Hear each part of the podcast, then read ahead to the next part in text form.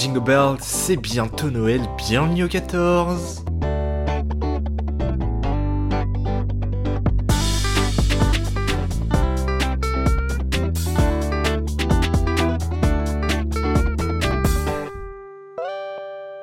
Oh waouh, j'ai fait de ces ostinatos, mais vraiment retrouvez-moi bientôt dans La France un incroyable talent ou que sais-je, The Voice, Nouvelle Star. N'hésitez pas à me regarder et à me soutenir surtout. Comment ça va les gars? Bah moi super mal. J'avoue tout, je me confesse. Voici ma confession, c'est les partiels. C'est les partiels, les partiels c'est la mort entre session diablée à la BU, euh, révision, discussion sur le groupe de promo, avec les profs qui envoient pas leurs cours. Comment vous dire que le mois de décembre est assez, euh, assez tendu. Surtout ce qui est très sympa c'est que ma fac pour la première fois, je sais pas ce qui s'est passé cette année, bon, c'est peut-être pour le mieux, mais bon, a décidé en fait de mettre des partiels avant les vacances de Noël. Me direz-vous, plutôt bonne idée. Comme ça, on est complètement euh, libre pendant les vacances de Noël. Non, non, non, que nenni, pas du tout.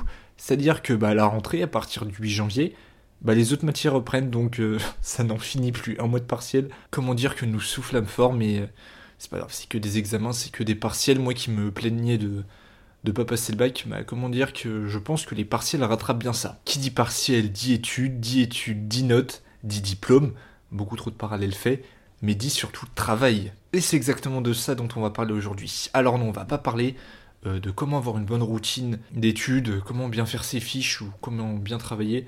Alors déjà tout simplement parce que je suis vraiment pas un exemple et que moi-même je sais pas le faire et surtout qu'on n'est pas sur YouTube en 2014, je ne suis pas un podcast lifestyle, mais surtout qu'aujourd'hui, on va parler du monde du travail. Et oui, là j'ai vraiment l'impression de m'attaquer à un gros parpaing, et en même temps, quel parpaing, le monde du travail, c'est une entité, il y a tellement, en fait un peu comme chaque sujet j'ai l'impression, il y a tellement de mythes autour, notamment bah, quand on est jeune, il y a tellement aussi de désillusions, tellement de choses qu'on ne sait pas, tellement de choses euh, qu'il est important d'évoquer, et surtout, moi là ce que j'évoque aujourd'hui, attention, parce qu'on pourrait très bien dire, alors mon grand, t'as 21 ans, t'es encore en études supérieures, où est ta légitimité à parler du monde du travail? Eh bien, j'ai la réponse. Tout simplement, moi là, ce que j'expose évidemment, bah, c'est un peu comme le podcast de Retour dans le Grand Amphi. Moi, je parle d'une période qui n'est pas terminée, que je n'ai pas encore entamée. Moi, je suis encore étudiant. Je suis encore évidemment pour aller, on va dire, deux ans et demi encore dans les études supérieures. Donc ça fait quand même beaucoup d'études, beaucoup trop d'études. Et dans la réalité, moi, le monde du travail, c'est pas mon quotidien. Je veux dire, moi, je suis pas dans une entreprise 5 jours par semaine à faire un 35 si ce n'est 40 heures avec des RTT non payés. Mais ma réalité, moi, ce que je vais évoquer aujourd'hui et ce qui m'a en fait poussé à faire ce podcast, c'est juste que je l'ai découvert, évidemment, le monde du travail. On commence à travailler, j'avais 18 euh, ans, je crois. Donc je l'ai découvert. On va dire que j'ai un peu, c'était un peu l'entrée. J'ai commencé à avoir un petit apéritif, tout ça du monde du travail, mais j'ai pas encore attaqué le plat de résistance. Mon rapport au monde du travail, c'est quand même un rapport, je vais pas dire ambivalent, parce qu'ambivalent, c'est un peu peut-être parfois deux contradictions, mais c'est un peu mes découvertes que j'ai pu en tirer, mais des découvertes assez ponctuelles. On va dire les, les jobs étudiants. Moi, j'ai travaillé au maximum dans la même session deux mois, donc c'est pas un quotidien. Donc ça a été toujours assez ponctuel, donc je pense que j'ai pas eu le temps d'avoir de vraies habitudes et surtout d'avoir un vrai recul tout simplement parce que je considère non pas que ça fait pas partie de ma vie, mais ça a été tellement éphémère qu'au final, bah, j'ai toujours vu ça de manière assez ponctuelle et aussi ça m'a permis d'avoir un peu de distance vis-à-vis du travail et du monde du travail, c'est un peu ce dont je vais parler aussi. Et justement, ce qui est drôle, et là on va commencer par le premier point, c'est qu'en soi, découvrir le monde du travail, ça peut passer par différentes catégories. Alors catégorie, je veux dire comment on intègre nous une entreprise, parce qu'en l'occurrence, bah, moi c'est de ça dont je vais parler, euh, découvrir le travail en entreprise, est-ce qu'on peut le découvrir d'une autre façon? Alors je ne sais pas. C'est vrai que moi je l'ai découvert en tant que stagiaire et en tant qu'employé. Et ça n'a pas du tout été les mêmes vraiment pas du tout, parce que tu sens déjà que ta considération, le rôle que tu as et même le statut. Peut-être qu'on t'accorde et la considération n'est pas la même. Quand tu es employé, bah, en l'occurrence c'est du profit derrière, il faut que tu fasses euh, marcher l'entreprise et tu as une vraie mission. Donc on va dire non pas que tu n'as pas le droit à l'erreur, mais ça diffère totalement je trouve d'un stage où par exemple tu es un stagiaire d'observation, ou comme son nom l'indique, je n'invente en disant ça, tu es là pour observer. Donc non pas qu'on te fout euh, la paix, mais c'est peut-être un peu plus déstabilisant, je trouve, d'être euh, stagiaire d'observation, mais ça, on va en parler. Moi, je vais te dresser du coup un petit euh, panorama de tous les tafs que j'ai eu lorsque j'ai commencé à travailler lorsque j'étais en L1 durant ma première année d'études supérieures. J'ai travaillé en tout et pour tout, je crois, deux mois, deux mois et demi. Alors j'ai travaillé roulement de tambour, Hugues Barbatruc au marché. Alors j'ai travaillé à la fois en fruits légumes et à la fois en poissonnerie. Poissonnerie, j'ai fait ça qu'un mois et j'ai énormément euh, d'anecdotes autour de ça. pas forcément très glorieuse, mais au moins ça le mérite d'avoir été fait. Et euh, principalement, j'ai travaillé au marché, ça s'est prolongé par la suite.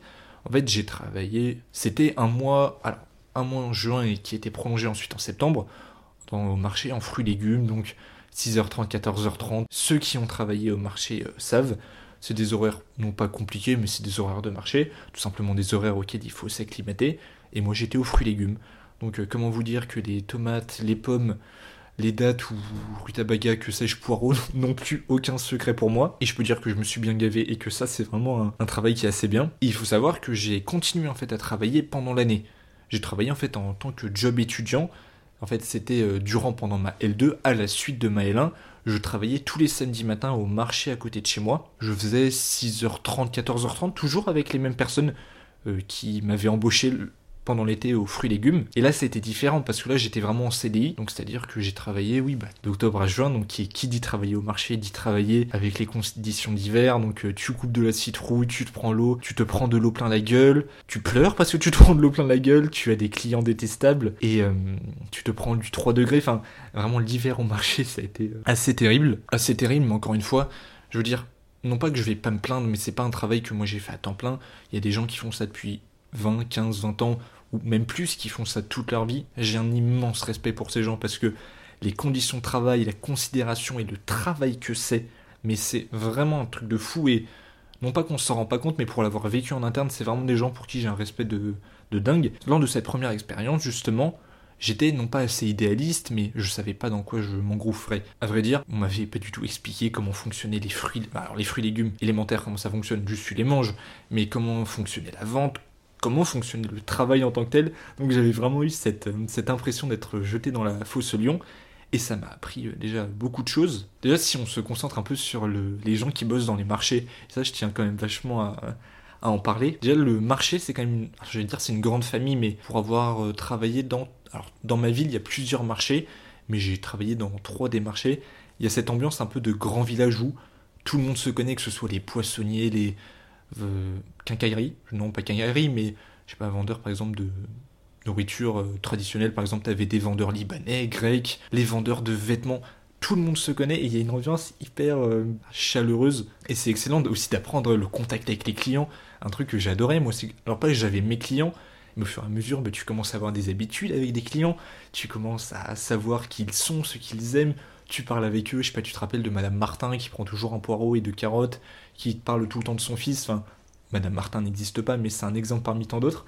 Et j'avoue que là, je me le remémore, j'ai un peu le sourire parce que c'était vraiment une chouette époque. Même si ça a été dur, ça a été dur parce que bah, se lever très précisément à 5h18 tous les samedis, c'est pas simple, mais en même temps, on est énormément d'étudiants à le faire.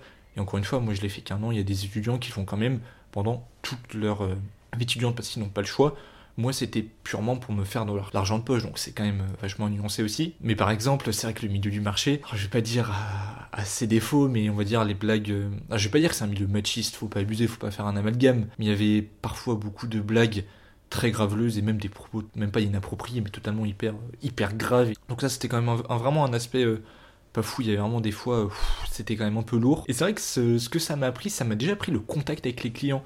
Parce que c'est vrai, moi je suis je fais pas des études de commerce, je projette pas d'en faire et je ne projette pas de bosser dans le commerce, mais j'ai adoré apprendre déjà à parler avec les gens, comment les amener, comment leur vendre là les petites boîtes de framboises à, 6 euros les deux barquettes, comment créer du lien, comment en fait vraiment entretenir un lien avec le, client. Et ça, c'était une super expérience, vraiment une super expérience. Et même apprendre des connaissances sur les fruits, sur les légumes.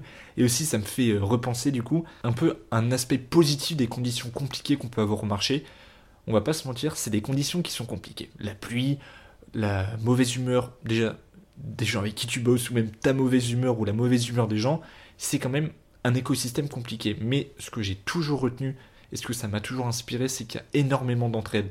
Je pense que c'est pas le cas dans tous les marchés, évidemment, c'est pas le cas dans tout le monde du travail, mais moi, l'expérience que j'ai pu avoir au marché, c'est que vraiment on était familièrement tous dans la même merde et en fait on s'entraidait, on se serrait les coudes et ça, mais ça a été hyper agréable, vraiment très très agréable. Surtout que nous on était vachement une bande de jeunes, donc ça pour le coup c'était très chouette. En plus c'était pour la plupart des gens avec qui j'étais au lycée, donc ça donne envie de, ça donne envie de travailler.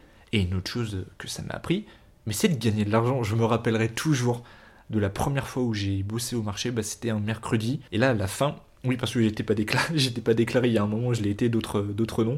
J'espère que je vais pas me faire toper par l'inspection des finances, mais mon boss me donne l'argent qu'il me devait. Et là, mais en fait, ça peut paraître bête, mais la sensation de zinzin. Alors, j'ai pas été payé 6000 euros la journée, fort heureusement, parce que ça aurait été quand même un peu abusé pour ce que j'avais fait. Mais de voir que j'avais gagné de l'argent pour mon travail, mais c'était fou. C'était fou, et justement, apprendre à gérer son argent, apprendre à gagner de l'argent, ça c'est aussi une valeur que je suis pas content d'avoir appris parce que c'est quand même assez universel, mais je trouve que le, avoir des jobs étudiants et cette première approche est vraiment bien pour ça parce que tu te sens tellement fier quand tu gagnes ton propre argent et au-delà d'être fier, je trouve que ça responsabilise. C'est le fait de se dire, ok, je l'ai pas gagné pour rien, je l'ai pas gagné n'importe comment. Qu'est-ce que j'en fais maintenant Comment je le dépense Pour qui je le dépense Et surtout, un peu oui le tu sais un peu comment tu l'as gagné tu sais ce que ça signifie c'est pas qu'un billet je trouve et c'est quelque chose que mon père m'a toujours dit il m'a dit tu verras quand tu vas te payer des trucs avec ton propre argent l'association est pas la peine et tu pas la même et tu profites différemment c'est vrai franchement c'est vrai juste tu te dis par exemple si tu veux partir en vacances avec tes potes si tu veux t'acheter une paire de chaussures ou même te faire un bon resto un bon gueuleton même te payer une pinte avec tes potes ça a pas la même saveur parce que déjà je pense évidemment comme j'ai dit ça responsabilise et surtout, il y a ce moment, en l'occurrence, ce goût de fruits et légumes parce que je savais que ça venait du marché. Et donc, l'autre job étudiant vraiment en tant que job que j'ai fait, alors ça n'a rien à voir. Là, vraiment, on va passer du coq à l'âne et du. Euh, qu'est-ce qu'on pourrait dire De la Renault à la Bugatti, peut-être? Non, je ne sais pas, pas du genre de valeur euh, là-dessus. Mais j'ai bossé, comme j'ai déjà dit, à la mairie. Je faisais des cartes d'identité et des passeports. Que dire là-dessus? Déjà, euh, là, c'était pas la même approche. C'était évidemment très bureaucratique parce que tu es dans une institution dans une mairie, donc comment dire que bah, c'est une institution, hein, c'est politique, moi j'étais pas dans le côté politique, j'étais dans le côté administratif, donc euh, t'as pas de décision à prendre, et t'es pas du côté des politiques publiques qui sont faites pour la ville, mais t'es quand même à l'état civil, donc faut bien faire fonctionner le truc, et il faut bien qu'évidemment les usagers, ce qu'on appelle les usagers du service public, pour ceux qui n'ont pas fait de droit administratif, oh, je suis vraiment un enfer, je suis désolé. Ça, ça a été vraiment excellent parce qu'on pourrait se dire, honnêtement, quand on l'entend, ce job est horrible. Bosser au, alors, bosser au marché, ça peut être fun parce que tu es en contact avec les gens. Bosser dans une mairie, mais quelle horreur. Eh ben, figurez-vous que c'était excellent. C'était excellent parce que j'ai eu la chance de travailler avec des gens qui, honnêtement, enfin, on était pas mal de jeunes. Une super ambiance, même les gens qui bossaient avec moi. Vraiment des super personnes et je, prenais plaisir à venir à 8h15 pour vendre des. Enfin, pour vendre des passeports, non, mais pour faire les passeports.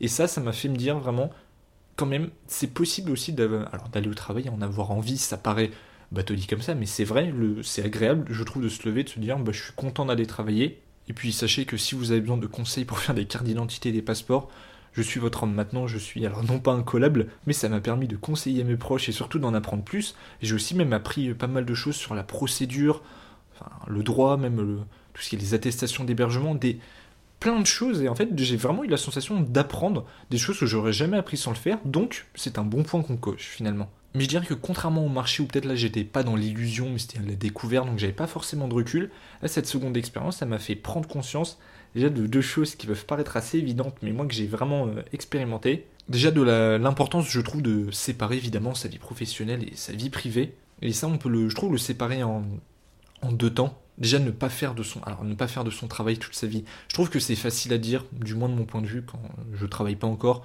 euh, je sais pas encore ce que c'est. Donc c'est assez c'est pour ça que je prends vachement des pincettes quand je dis ça. Mais déjà tout ce qui est les, potins le fait. Alors je vais pas dire qu'on peut faire confiance à personne dans le monde du travail mais faire très attention et ça mes, parents m'ont toujours dit et c'est quelque chose que j'ai beaucoup vu même sur TikTok d'ailleurs le fait de faire très attention à ce qu'on raconte de soi dans le monde du travail et très attention à ce que les gens peuvent en faire. Mais ne pas se confier à n'importe qui parce que tout peut se savoir très vite. Il y a beaucoup de commérages. Enfin, c'est un peu, je vais pas dire que c'est hypocrite le monde du travail, mais c'est très compliqué, je trouve. faire très attention du coup ce qu'on dit de sa vie privée, ce qu'on montre. Et attention, je pense à la relation qu'on a avec ses collègues, mais ça, je pense, mais ça, c'est quelque chose que j'aimerais vachement creuser quand je vais euh, vraiment travailler, euh, vraiment travailler, parce que là, c'était assez éphémère, donc moi, en l'occurrence, même je me disais, vu que c'était que des, travaux, des, jobs étudiants, au final, peu importe euh, ce qu'on en fait, même si, alors, on dit certaines choses sur moi, dans les faits, moi, fin juillet, je suis parti, donc au final, bon, peu importe. Et ça m'a fait prendre conscience aussi, hein, c'était un peu une claque, le fait de me dire, je tiens à séparer, du coup, vie pro, vie privée, alors, pas séparer mais en faire deux composantes qui font partie de ma vie, mais deux composantes quand même. Et quelque chose qui m'a, alors pas cringe, que je trouve un peu triste, c'est évidemment au travail, tu parles que de travail. C'est ça en fait, ça peut paraître un peu, euh, comment dire, un peu contradictoire. Parce que d'un côté, il faut faire attention à ce qu'on dit de sa vie, etc. Mais en l'occurrence, les gens qui ne parlent que de travail tout le temps, les mêmes, les mêmes discussions en mode ouais, euh, t'as vu Madame A, t'as vu euh, Mireille, elle a mal parlé à Steph, mais elle a dit ça, enfin, ou alors ah, t'as vu tel dossier. Au bout d'un moment, c'est fatigant et c'est comme les gens qui ne parlent que de cours quand t'es au lycée à la fac. Ça, c'est franchement, c'est insupportable. Et je trouve que ça déshumanise un petit peu une personne. Enfin, tu te dis, mais est-ce que tu as autre chose à raconter? Enfin, t'as quand même envie d'avoir des humains devant toi et je trouve que parfois c'est assez frustrant. Mais je pense que c'est peut-être le juste milieu à trouver entre ce qu'on raconte, même parler de certains sujets et sa vie privée. Et en même temps, le boulot, c'est un équilibre, euh, je pense pas être trop manichéen dans, dans les deux, c'est sûr. Donc là, ce que j'ai raconté de mes jobs étudiants, c'était pendant ma première année d'études supérieures et pendant la troisième année d'études supérieures. S'il y a une première et une troisième, c'est qu'il y a une deuxième. Et j'ai pas travaillé pendant euh, ma deuxième année d'études supérieures, enfin du moins durant l'été. Oui, parce que je le précise, euh, tout ce que j'ai fait comme euh, travaux, c'était vraiment comme travaux. Je sais pas si ça se dit, mais comme job étudiant, c'était pendant l'été. Or, pendant ma L2, vu que je travaillais tous les samedis, j'ai pu gagner un peu d'argent, ce qui m'a permis de faire des stages. Sinon, euh, financièrement, ça n'aurait pas été possible. Et c'est là un peu la deuxième partie, c'est que j'ai découvert aussi le monde du travail en tant que stagiaire. Donc là, je n'étais pas payé, mais j'étais stagiaire d'observation. Moi, j'ai fait deux stages en journalisme. Alors, dans deux médias. Un média qui s'appelle Urbania France. Alors, Urbania, à la base, c'est un média qui est canadien. ils ont maintenant une filiale en France. Et je vous invite vraiment déjà à aller regarder, à aller vous abonner, parce que déjà, ce sont d'excellents journalistes, de très bonnes personnes, honnêtement. Même le contenu est assez divertissant. Très drôle et très intelligent. Pour vous dire, peut-être la, ligne éditoriale, c'est un peu comme si tu mélangeais Combini, bon, Vice à l'époque, lorsque le média existait encore, et Brut, et c'est vraiment un chouette média. Donc vraiment, allez vous abonner et donnez-leur de la force. Je veux dire vraiment que je fais de la promo pour, euh, je sais pas, un nouveau rappeur qui vient de se lancer sur euh, Spotify. Et donc moi, j'y suis resté qu'un mois. Alors je vais pas dire que j'ai pas fait grand chose, mais je pense que j'ai pas trop été marquant pour le média. J'ai pu faire du montage, j'ai pu euh, même travailler sur des formats. J'ai par exemple rédigé un format pour vous dire où je retraçais les, les plus belles, entre gros guillemets, hein, parce que c'était assez ironique, euh, initiatives du Rassemblement national au Parlement européen, à l'Assemblée nationale. Donc j'ai participé, ça m'a mis un peu un premier pied à l'étrier justement au journalisme. Donc c'était vraiment une ambiance, euh, alors pas assez maison, mais c'était très petit, c'était pas un grand grand média, euh, c'était pas comme une, une, immense chaîne de télévision avec plusieurs milliers de personnes qui y travaillent. Et déjà c'était un stage qui s'est quand même bien passé dans l'ensemble, mais c'est vrai que euh, le télétravail, bah, c'est compliqué. Moi, je n'étais pas en télétravail, mais il y avait beaucoup de gens qui l'étaient. Donc, créer du lien avec ses collègues, c'est compliqué. En plus, j'étais journaliste, enfin, alors journaliste, stagiaire en observation, donc parfois t'as pas trop de missions. On va pas se mentir, tu t'ennuies un petit peu. Mais globalement, très bonne expérience et voilà, je continue à suivre Urbania et j'en garde vraiment un très bon souvenir. Et 2-3 mois plus tard, donc en septembre, j'ai fait un stage à Public Sénat. C'est un coup de chance que j'ai trouvé. J'avais juste envoyé ma candidature et j'avais été euh, accepté. Là, c'était vraiment un excellent stage. Encore une fois, vraiment, je dis ça avec le cœur, je dis pas ça pour, euh, je dis pas ça de manière hypocrite du tout. J'ai eu la chance de côtoyer des excellents journalistes, que ce soit à Urbania ou à Public Sénat, Public Sénat où j'étais moi avec euh, ce qu'on appelle les journalistes reporters d'image. Il faut savoir, petite anecdote, qu'un journaliste reporter d'image à Public Sénat est tri-qualifié, c'est-à-dire qu'ils font à la fois le montage, ils font à la fois la partie rédaction, ils font à fois le, tournage. Généralement, c'est assez, comment dire, classifié dans le journalisme. Chaque type de journaliste a sa. Je sais pas si c'est propre que, que aux journalistes télé, mais chacun a un peu sa tâche, on va dire, technique. À, à Public Sénat, ils font tout. Et ça a été vraiment une expérience de fou. Déjà, là, j'ai vraiment mesuré la chance que j'avais d'être là. Je me suis retrouvé à l'Assemblée nationale, à Matignon. Matignon, c'est là où est euh, le ou la première ministre. En l'occurrence, actuellement, c'est Elisabeth Borne. Je me suis retrouvé, donc, j'ai dit au Sénat, j'ai suivi des, troupes de l'opéra, enfin, de troupes Vigipirate. Et ça a été fou, ça a été fou, surtout que moi j'ai toujours beaucoup aimé la, télé, c'est un média vers un milieu vers lequel j'aimerais bien me prédestiner. Alors je ne sais pas dans quoi, ça c'est encore une fois euh, une autre chose, mais ça a été vraiment un super stage et deux super expériences euh, qui m'ont fait découvrir le journalisme, le quotidien d'une rédaction. Et franchement, c'était c'était super et je vous invite à regarder Public Sénat parce que alors on entend Public Sénat, on peut se dire franchement ça a l'air chiant. Il y a ce mythe un peu sur les sénateurs comme, quoi ce sont que des vieilles personnes qui font rien. Alors bon, les sénateurs sont pas tout jeunes, je vous l'accorde, mais le Sénat c'est quand même une institution extrêmement importante. Et surtout, Public Sénat est une excellente chaîne, ils font des très très bons reportages, des très bons documentaires, je vous invite à en regarder un notamment sur euh, les dangers du porno. En fait, il y a une commission d'enquête au Sénat qui avait sorti un rapport sur les dangers du porno et l'industrie pornographique. Et du coup, bah, un ancien collègue à moi avait fait ce reportage. Le reportage est vraiment excellent et je vous invite à regarder. Franchement, ils sont assez courts. Allez regarder Public Sénat, c'est hyper important. Qui dit Public Sénat dit journalisme. Et pour vous dire, moi, cette époque-là, donc il y a un an et demi, même il y a quelques mois, mais vraiment au moment où j'ai fait ces stages, je voulais être journaliste. Je voulais encore être journaliste parce que c'est ce qu'on appelle un métier passion. Moi, je voulais l'être depuis que j'avais 12, je dirais 13 ans, parce que j'avais fait de la radio au collège. J'avais eu un énorme coup de cœur, un coup de foudre vraiment pour euh, cette profession. Alors, encore une fois, avec des yeux d'enfant. Et j'ai fait un stage par la suite à Europa en troisième. Et ça avait été une vraie révélation, mais encore une fois, une révélation quand tu as 13-15 ans. Et c'est ça justement dont je veux parler, c'est un peu là euh, la deuxième partie du podcast, parce que je vais évidemment pas relater que mes expériences. Ça me fait vraiment penser à ce qu'on appelle, enfin ce qu'on appelle, ce que j'ai appelé ou ce que beaucoup de personnes appellent le mythe des métiers passion. Un métier passion, bah, comme son nom l'indique, c'est ces métiers qu'on fait par amour, par euh, limite pulsion, enfin c'est quelque chose d'assez fort et c'est un ressenti extrêmement, extrêmement intime. Et un métier passion, ça peut être, je ne sais pas, le fait de vouloir être avocat, le fait de vouloir euh, être médecin, le fait de vouloir travailler dans la mode, le journalisme. Il y a en vrai énormément de professions, je pense, qui sont concernées. Mais moi, du coup, j'étais concerné par le, euh, par le journalisme. Et le mythe des métiers passion, je trouve, passe vachement par une forme de désillusion. Je ne sais pas si c'est propre à chaque profession. Déjà, si chaque personne, évidemment, fait face à ça. Il y a évidemment des gens qui ont une envie de métier depuis toujours et qui continuent de l'avoir. Et c'est super, et franchement, bah, j'ai envie de dire bravo à vous et tant mieux pour vous. Mais il y a des gens, évidemment, bah, pour qui le mythe du métier passion parfois s'effondre. Et je pense que c'est quelque chose d'assez naturel, et peut-être pour plusieurs raisons. Déjà, j'ai quand même l'impression que euh, un métier passion, c'est quelque chose qui arrive, alors paradoxalement, relativement jeune. Moi, je connais énormément de personnes qui aient voulu être ingénieurs, médecins ou d'autres métiers à qui ça arrivait très très jeune, vraiment quand ils étaient euh, allés au collège ou même au, lycée. Donc c'est évidemment quand t'es enfant, limite jeune ado, bah t'as pas le même œil évidemment quand t'es adulte, quand t'es jeune adulte, quand t'as 21-22 ans.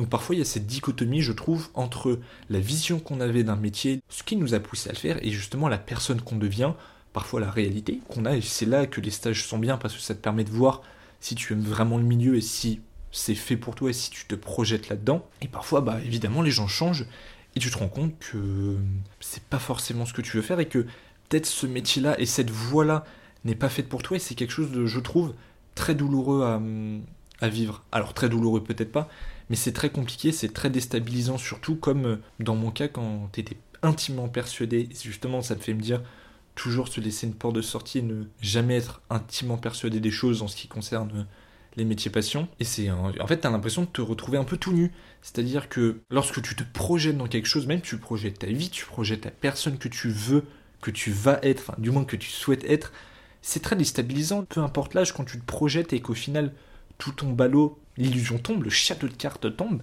et là tu te dis mais je fais quoi?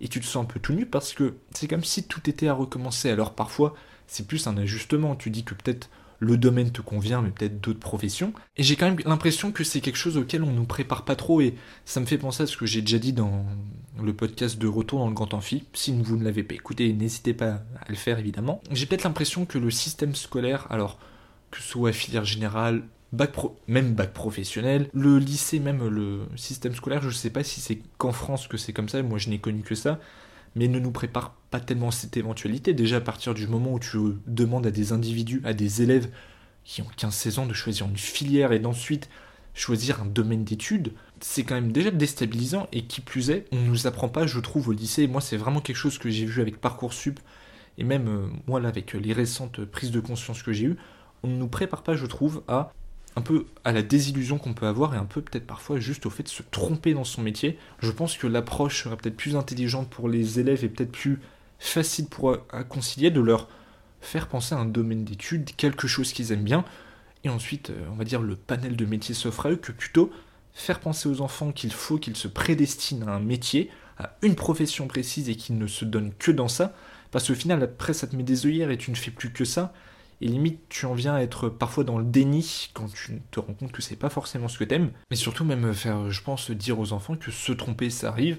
Déjà que les études supérieures, c'est pas quelque chose de linéaire, que ça arrive de recommencer, de changer de domaine, qu'il n'y a pas un métier, mais il y en a, mais, mais des milliers, des limites des centaines de milliers. Je pense que c'est quelque chose que j'ai envie de moi de vraiment de répéter, de faire passer à travers euh, ce podcast parce que c'est pas forcément quelque chose que je savais, enfin je savais qu'il y avait pas mal de métiers, mais je me disais pas moi quand j'avais 15, 16, 17, même 18 ans que fallait pas forcément se focaliser que sur un métier et que sur une seule chose. Et là si on rentre un peu plus dans le vif du sujet, enfin moi mon cas concret c'est-à-dire le journalisme et un peu la désillusion du métier passion, un peu le fait que ce métier qui était pour moi une passion ne l'est plus forcément que je me projette plus là-dedans. En vrai ce qui est, est cool et peut-être ce qui me rassure je pense, c'est de voir que c'est pas un constat que je partage seulement moi.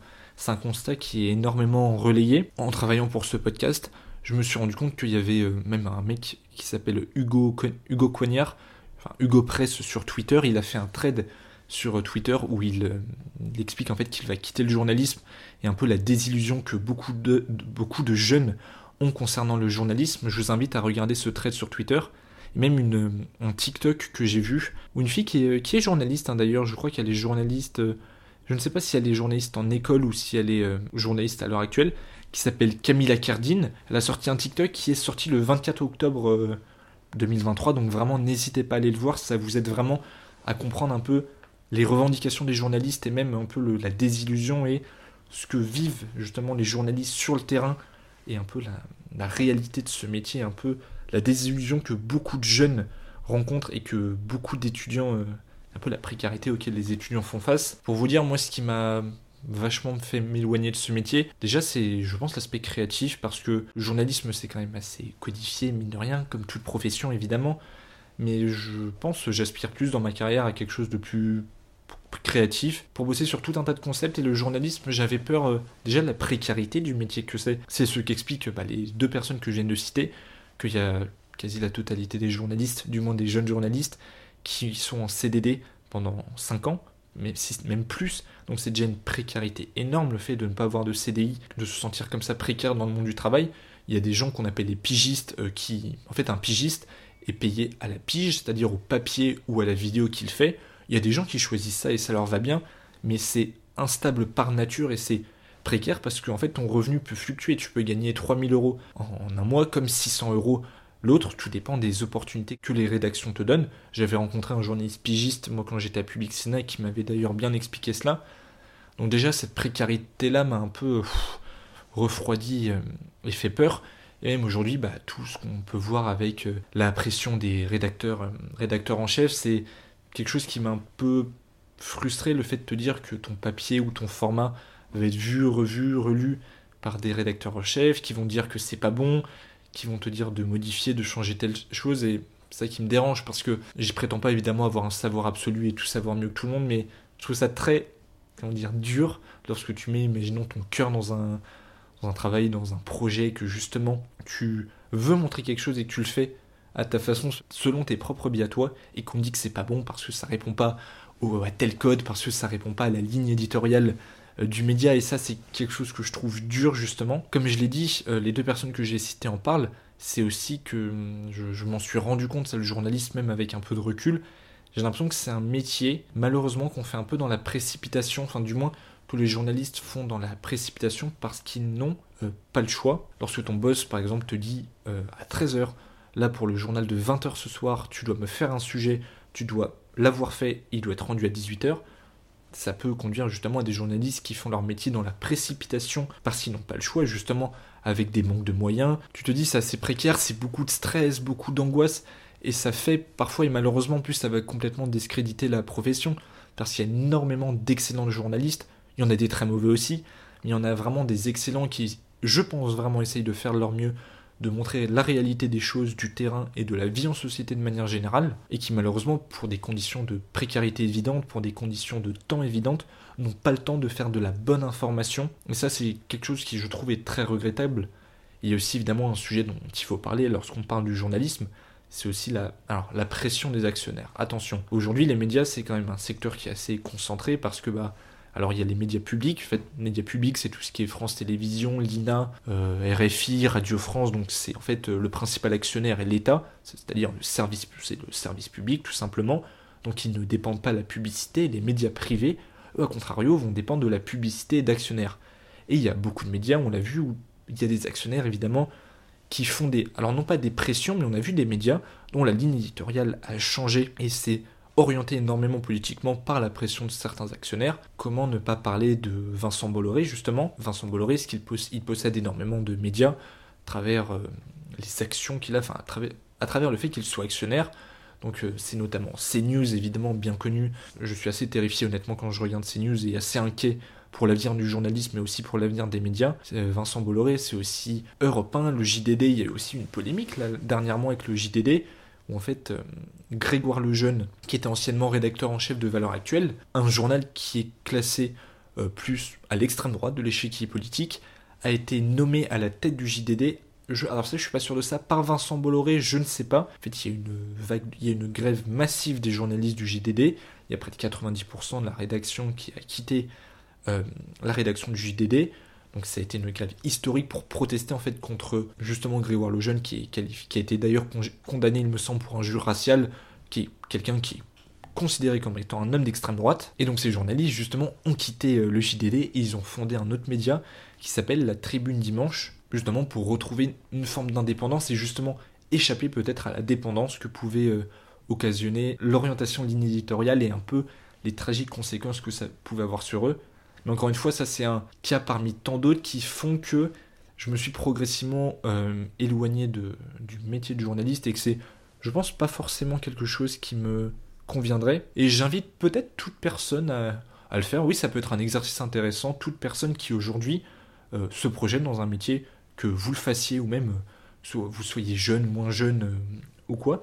Si vous êtes, imaginons, drivé par un métier passion, il y a un métier que vous voulez faire depuis toujours et vous considérez ça comme un métier passion, peut-être posez-vous vraiment les questions qui vous font dire depuis quand je veux le faire, pourquoi je veux le faire et est-ce que la personne que je suis devenue et les évolutions de vie font que factuellement ce serait toujours euh, quelque chose qui me conviendrait? Moi je pense que c'est quelque chose que j'aurais peut-être dû faire avant et lorsque je me pose ces questions-là, tout simplement, je me rends compte que j'ai évolué, que j'ai grandi et que la réalité des choses font que peut-être le milieu du journalisme Attention, peut-être que j'y reviendrai un jour et peut-être que je ferai toute ma carrière dans le journalisme. Ne jamais dire jamais, ne jamais dire euh, Fontaine, je ne boirai pas de ton eau. Mais moi, c'est pas forcément quelque chose euh, que j'avais fait et je pense que j'aurais dû le faire, euh, le faire plus tôt parce que ça m'est vraiment un peu tombé comme un, coup de massue. Donc c'est ça, je trouve un peu le, le risque des métiers passion. On peut manquer d'objectivité parce qu'on se dit tout simplement non, mais c'est quelque chose que je veux faire depuis toujours.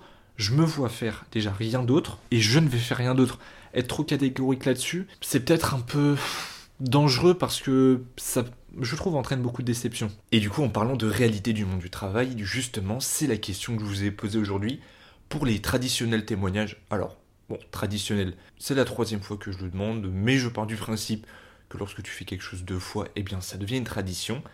Et c'était la question aujourd'hui. Donc aujourd'hui, on a la chance d'avoir trois excellents témoignages. Comme d'habitude, on les écoute et on en parle juste après. Moi, j'ai commencé à travailler quand j'avais 18 ans. C'était parce que j'avais arrêté ma prépa qui ne me convenait pas. Et au lieu de rien faire, je me suis dit que j'allais découvrir le monde du travail. Donc, en plus de mes babysitting, j'étais serveuse. Enfin, en tout cas, c'était plutôt euh, en plus d'être serveuse, je faisais des babysitting à côté. Et euh, ça m'a permis de découvrir un peu ce qu'était le monde du travail. Sachez que j'étais euh, la seule fille euh, serveuse dans tous les serveurs du café où je travaillais euh, pour la première fois. Quand j'avais fait mon entretien, il y avait ce côté hiérarchique qui était déjà expliqué avec bon bah lui il était là avant et puis il est comme ça, il a ce poste. Toi t'arrives après donc t'as ce poste etc. Mais aussi la hiérarchie que tu te fais inconsciemment, c'est-à-dire ah bah euh, vu que je suis la petite bah je vais faire les trucs que, euh, que personne veut faire. Parce que bah du coup euh, comme je suis la dernière je suis un petit peu enfin on me fait comprendre inconsciemment que je dois le faire. C'est-à-dire changer les poubelles dégueu nettoyer les, les chiottes vite fait ramasser des fers installer la terrasse balayer astiquer remonter les cubis de vin énormes euh, en passant par quatre escaliers, enfin les petits trucs comme ça, voilà. Donc euh, c'était ça qui m'avait marqué, c'est-à-dire que euh, quand on est une fille, une jeune fille au milieu de garçons, parfois ça peut bah, jouer en ta défaveur et justement bah, faire des trucs relous que personne n'a envie de faire. Mais en vrai, que ce soit une jeune fille ou un jeune garçon, je pense que ça paraît pas changer parce que j'ai jamais eu de problème lié à, au fait que j'étais une jeune fille, hormis les. Enfin, en, tout cas, dans mon équipe de travail, hormis les clients qui étaient qui avait des remarques parfois euh, très déplacées. Mais euh, voilà. Alors, il faut que vous sachiez que pour ce premier témoignage, vous avez l'immense honneur d'avoir entendu Charlotte. Charlotte, alors, elle fait partie de mon assaut. C'est la reine de Marseille. Vraiment, Charlotte, c'est Nico de Marseillaise. Donc, merci Chacha pour euh, ton témoignage. Oui, c'est vrai que le milieu de la restauration, moi, de tous les retours que j'ai pu avoir, c'est que c'est vraiment un milieu atypique et surtout extrêmement dur dans le sens où il faut aller très vite tout le temps, que tout le monde est vachement à cran dans le milieu de, la restauration, parce qu'il faut aller très très vite. C'est toujours, j'ai l'impression, très tendu entre les serveurs, il y a de la compétition pour savoir qui est chef de rang ou quoi. Honnêtement, je pensais pas, je pensais que c'était assez, alors, je pense utopiquement, assez cool d'être serveur, mais de ce qu'on a pu me dire et même de ce que Charlotte peut dire, c'est quand même euh, assez, assez tendu. Et aussi la question de la hiérarchie qui est justement assez, euh, intéressante. C'est vrai que je pense que t'intériorises peut-être quand t'es bah, quand es jeune, quand tu découvres le monde du travail, cette question de hiérarchie, la hiérarchie en soi on en a l'habitude. Déjà quand on est à l'école avec la hiérarchie euh, proviseur, professeur, élève. Mais là justement il y a ce truc où tu te dis, vu que je suis nouveau, euh, je veux pas sauter, donc il faut que je fasse deux fois plus. Il faut justement que je fasse les choses ingrates, parce que c'est comme ça, parce que la hiérarchie fait que. Et ça me fait penser à un autre aspect aussi, ce truc maintenant que j'ai l'impression euh, que les jeunes, on a peut-être un peu un nouveau rapport au monde du travail, dans le sens où il y a ce truc où d'un côté on veut euh, toujours bien faire pour euh, éviter d'être viré, pour être bien vu, parce que bah, évidemment quand tu le découvres, tu, tu veux tout bien faire, quitte à en faire trop justement pour bien te faire voir, bien te faire remarquer. Bon, la vérité c'est que parfois les gens n'ont juste rien à faire et que justement ils te prennent pour acquis, ils vont partir du principe que parce que tu fais tout, en fait tu vas le faire tout le temps et que tu es un peu le, le gentil jeton sur lequel on va tout le temps compter. Et j'ai l'impression que plus on avance, vraiment notre génération, quand on découvre le monde du travail, quand on est installé, on a peut-être un rapport différent avec, euh, par exemple, nos parents ou les anciennes générations. Déjà parce que nous, on a intégré, je pense, qu'on ne va pas faire notre carrière dans la même entreprise. C'est quelque chose qui est, j'ai l'impression, qui était vachement répandu avant. On a, même moi, je vois mes parents, je vois les parents de mes potes ou même des gens que je peux connaître, qui ont fait leur carrière tout le temps dans la même boîte, qui ont progressivement gravi les échelons ou pas, mais qui ont toujours été euh, dans la même boîte. Moi, c'est vachement les cas que je vois autour de moi. Or, nous, ce qu'on nous apprend même à l'école, et c'est là que je vois que l'école est quand même pas mal là-dedans, c'est qu'on nous dit, vous, vu votre configuration actuelle et vu comment est le marché du travail, et vu euh, nous les jeunes, comment on peut peut-être raisonner, on, va être amené déjà à exercer plusieurs professions dans plusieurs entreprises différentes. Donc déjà, ça déjà c'est un premier point. Et surtout, je pense que maintenant, notre génération, même avec la sensibilisation, on est euh, beaucoup moins là à essentialiser notre carrière dans le sens où ça ne veut pas dire qu'on s'enfuit du travail et qu'on est beaucoup moins ambitieux ou qu'on néglige ça totalement, mais je pense que on est conscient que c'est important de ne pas faire du monde du travail et de sa carrière 100% de notre vie, dans le sens en faire en fait une composante à part entière, c'est-à-dire une composante parmi tant d'autres euh, de notre vie, sans en négliger le reste, sans en négliger évidemment l'important d'avoir une vie sociale, une vie de famille, et de, trouver un équilibre, plutôt que je pense essentialiser et d'en faire euh, quelque chose de d'absolu et de vraiment dans lequel on s'investit à fond, vraiment répartir de manière beaucoup plus équilibrée. Enfin, c'est un peu peut-être un, mythe hein, que j'ai, mais j'ai l'impression quand même qu'il y a peut-être 30-40 ans, la vision que euh, les générations avaient du monde du travail, c'était vraiment oui, il faut énormément, énormément travailler. Le travail est la priorité. Alors c'est peut-être encore le cas aujourd'hui. Je pense évidemment, tous les jeunes ne pensent pas comme ça et il y a des gens pour qui c'est une façon de voir les choses et c'est un mode de vie. Chacun son mode de vie. De toute façon, il n'y a pas de hiérarchie des modes de vie à opérer. Mais moi, j'ai quand même l'impression de la vision que j'en ai, c'est qu'on a vachement évolué là-dessus, nous, euh, notre génération. Et moi, en ce qui me concerne, c'est vrai. Euh, alors non pas, je m'en fiche de mon travail, mais je tiens, et c'est peut-être utopique de dire ça, je pense que la réalité du monde du travail euh, va être différente et c'est important de voir aussi là, que ce que je dis, c'est que les mots d'un étudiant qui n'est pas encore dans le marché du travail et de voir justement la différence entre la théorie, ce qu'on en souhaite et la pratique quand on est dedans.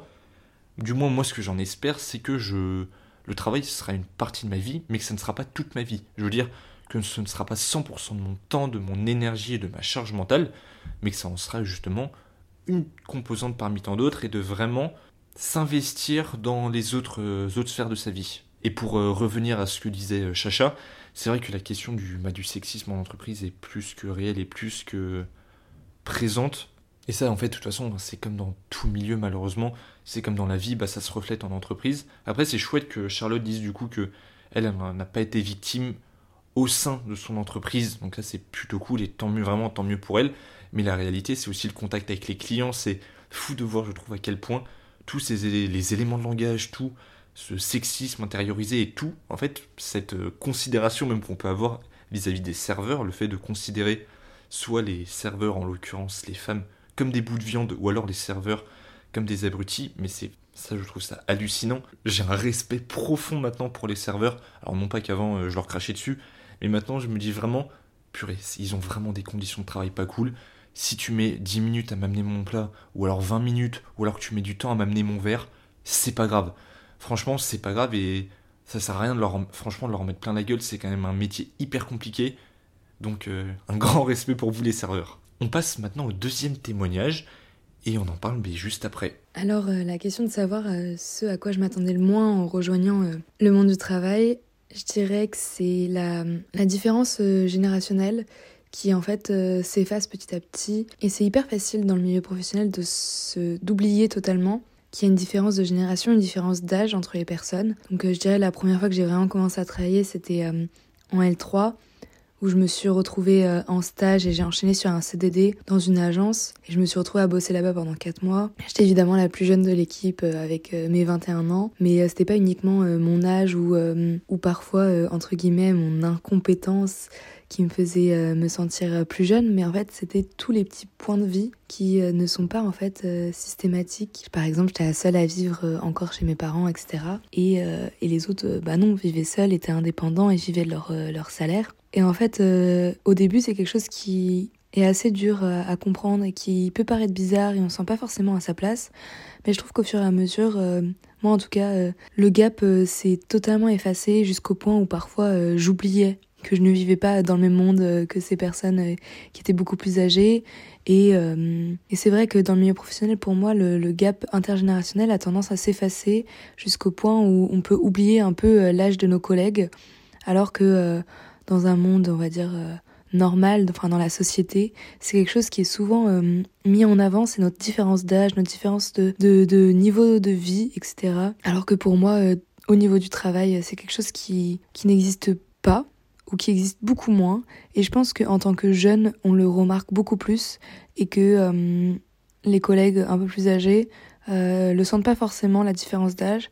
Donc euh, là, j'ai commencé à beaucoup plus travailler, je suis en alternance et je sais qu'aujourd'hui, la différence ne se voit pas et ne se sent pas, ni pour moi, ni pour mes collègues. Et je pense que c'est quand même quelque chose de très agréable à vivre dans le milieu professionnel quand on commence en tant que jeune pro. Oh waouh, ça c'est du témoignage qui témoigne. Merci beaucoup Fiona du coup pour euh, ton témoignage. En vrai, il y a beaucoup de choses à dire de ce témoignage. Déjà, ce qui est drôle, et c'est vrai, c'est intelligent qu'elle mentionne ça, le fait que lorsque tu arrives dans le monde du travail, peut-être contrairement à ta vie tous les jours où généralement dans notre vie on, fréquente des gens du même âge, pas forcément, mais si t'es scolarisé évidemment t'es plus euh, avec des gens de ton âge ou alors évidemment, il y a ta famille, tu peux être avec tes parents, tes grands-parents ou euh, tes frères et sœurs, mais c'est quand même un milieu qui t'est familier.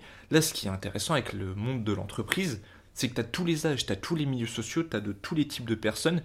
Et c'est euh, pas du tout ce dont on est habitué au lycée ou même quand on est encore scolarisé, je trouve. Et là, c'est vraiment, je trouve, l'une des premières expériences, et c'est vrai, où tu te retrouves avec des gens avec qui tu vous n'avez pas les mêmes vies de base parce que vous n'en êtes pas au même stade de vie. Et c'est vrai, ce qui est dit, c'est qu'au final, c'est assez déroutant. C'est quand même vachement une question d'acclimatation, le fait de se dire, ok, donc là, par exemple, je sais pas, j'ai Sylvain qui a 45 ans, qui est marié, qui a deux enfants.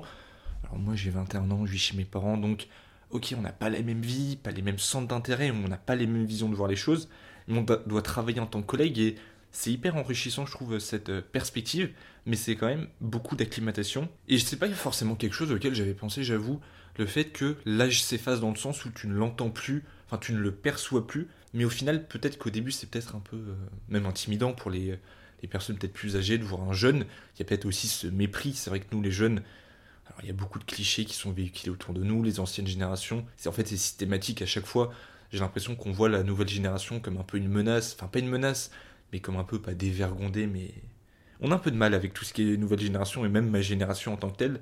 Donc il y a toujours un peu cette méfiance et ces, ces clichés, le fait que peut-être on nous prenne moins au sérieux. Et c'est peut-être, je sais pas, une façon de se dire, quand tu arrives au début, tu es peut-être un étudiant de 21 ans, 22 ans, ou un nouveau jeune qui rentre sur le marché du travail. En fait, au final, bah, petit à petit, quand tu t'adaptes au code de l'entreprise et les gens s'adaptent à toi, tu n'es plus qu'un employé. C'est intéressant de voir que c'est euh, que ces barrières euh, diminuent justement. J'imagine que ça doit quand même différer en fonction des secteurs. Hein. Il y a quand même des, encore des milieux et des secteurs du travail qui sont quand même assez archaïques, assez codifiés, où il y a quand même encore cette euh, hiérarchie. Donc ce serait intéressant aussi d'interroger des gens qui viennent de vraiment de secteurs différents pour voir si la variable de l'âge est quand même assez révélatrice et s'il y a toujours vraiment cette dichotomie et ce changement entre, entre les gens. Et c'est vrai, moi ça me fait penser, même quand j'étais à la, mairie, le fait d'être jeune, en, l'occurrence, ça n'a rien changé. C'est, je veux pas dire que c'était un plus, mais c'était un non-sujet. Mes collègues me traitaient de la même, la même façon. C'était peut-être plus le contact avec les gens qui changeait. Je, me rappelle, euh, il y avait des gens qui, sous prétexte que j'étais jeune, se permettaient euh, beaucoup plus de choses avec moi qu'avec mes autres collègues. Les gens qui venaient faire leur carte d'identité et leur passeport. Il y en a parfois qui me parlaient, mais comme si j'étais un sombre idiot. Et c'est ça qui m'a, que m'a appris ce métier. C'est aussi bah, le fait de se faire respecter, le fait aussi alors pas d'envoyer chier les gens, mais de ne pas se laisser faire simplement parce qu'on est jeune. Et ça, ça a été un chouette exercice. Évidemment, il y a une question de respect, mais personnellement, je pars du principe que le respect est intergénérationnel, c'est-à-dire que même si tu, alors que tu es jeune, tu dois le respect aux personnes plus âgées, mais comme tu le dois aux personnes plus jeunes et vice versa, il n'y a pas, je trouve, de question de hiérarchie du respect en fonction de l'âge. Je me rappelle aussi de gens qui étaient très très familiers avec moi, qui parfois limite me prenaient pour leur pote, et là tu dois quand même rester professionnel, donc et tu vois que les gens sont quand même euh, un peu interloqués, un peu ouais, déstabilisés quand ils voient qu'en fait tu te comportes juste de manière, euh, dire normale avec eux et vraiment de manière pro. Il y a ce truc où les gens se disent ah oui d'accord, ok j'ai pas un jeune en face de moi, c'est quand même avant tout un rendez-vous donc euh, je vais pas dire chacun reste à sa place mais un peu là en fait la frontière entre la personne que t'es dans ton cercle privé et la personne que t'es oui dans le cercle plus professionnel. Jamais 203 et bien jamais deux témoignages sans un troisième qui vient ponctuer ce podcast et on en parle juste après. Je suis rentrée dans le monde du travail de deux façons. La première par les stages et ensuite par euh, les petits jobs d'été ou euh, durant l'année. J'ai fait de la restauration et là j'ai découvert un monde du travail euh, ultra stressant où malgré ton expérience t'étais pas forcément respecté. Ça m'a un peu traumatisée. Ensuite j'ai travaillé deux mois au marché et en épicerie. Et là j'ai découvert des gens qui malgré une position sociale qui est considérée comme dominé, comme, euh, je sais pas, marginal, populaire. Des gens qui étaient quand même heureux de faire ça et qui trouvaient une certaine satisfaction. Euh, pareil aussi dans la relation client.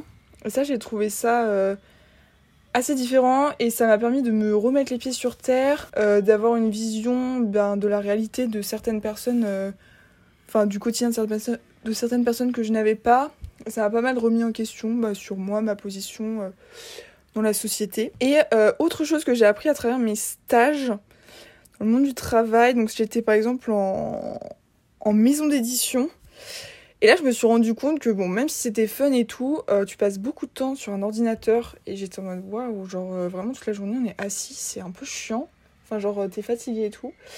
Et aussi, je me suis rendu compte que c'était une grande cour de récré, que même à 50, enfin 40-50 ans, on continue, hein, désolé pour le terme, à bitcher sur les collègues, au sein de l'entreprise ou euh, qui sont dans d'autres entreprises concurrentes généralement.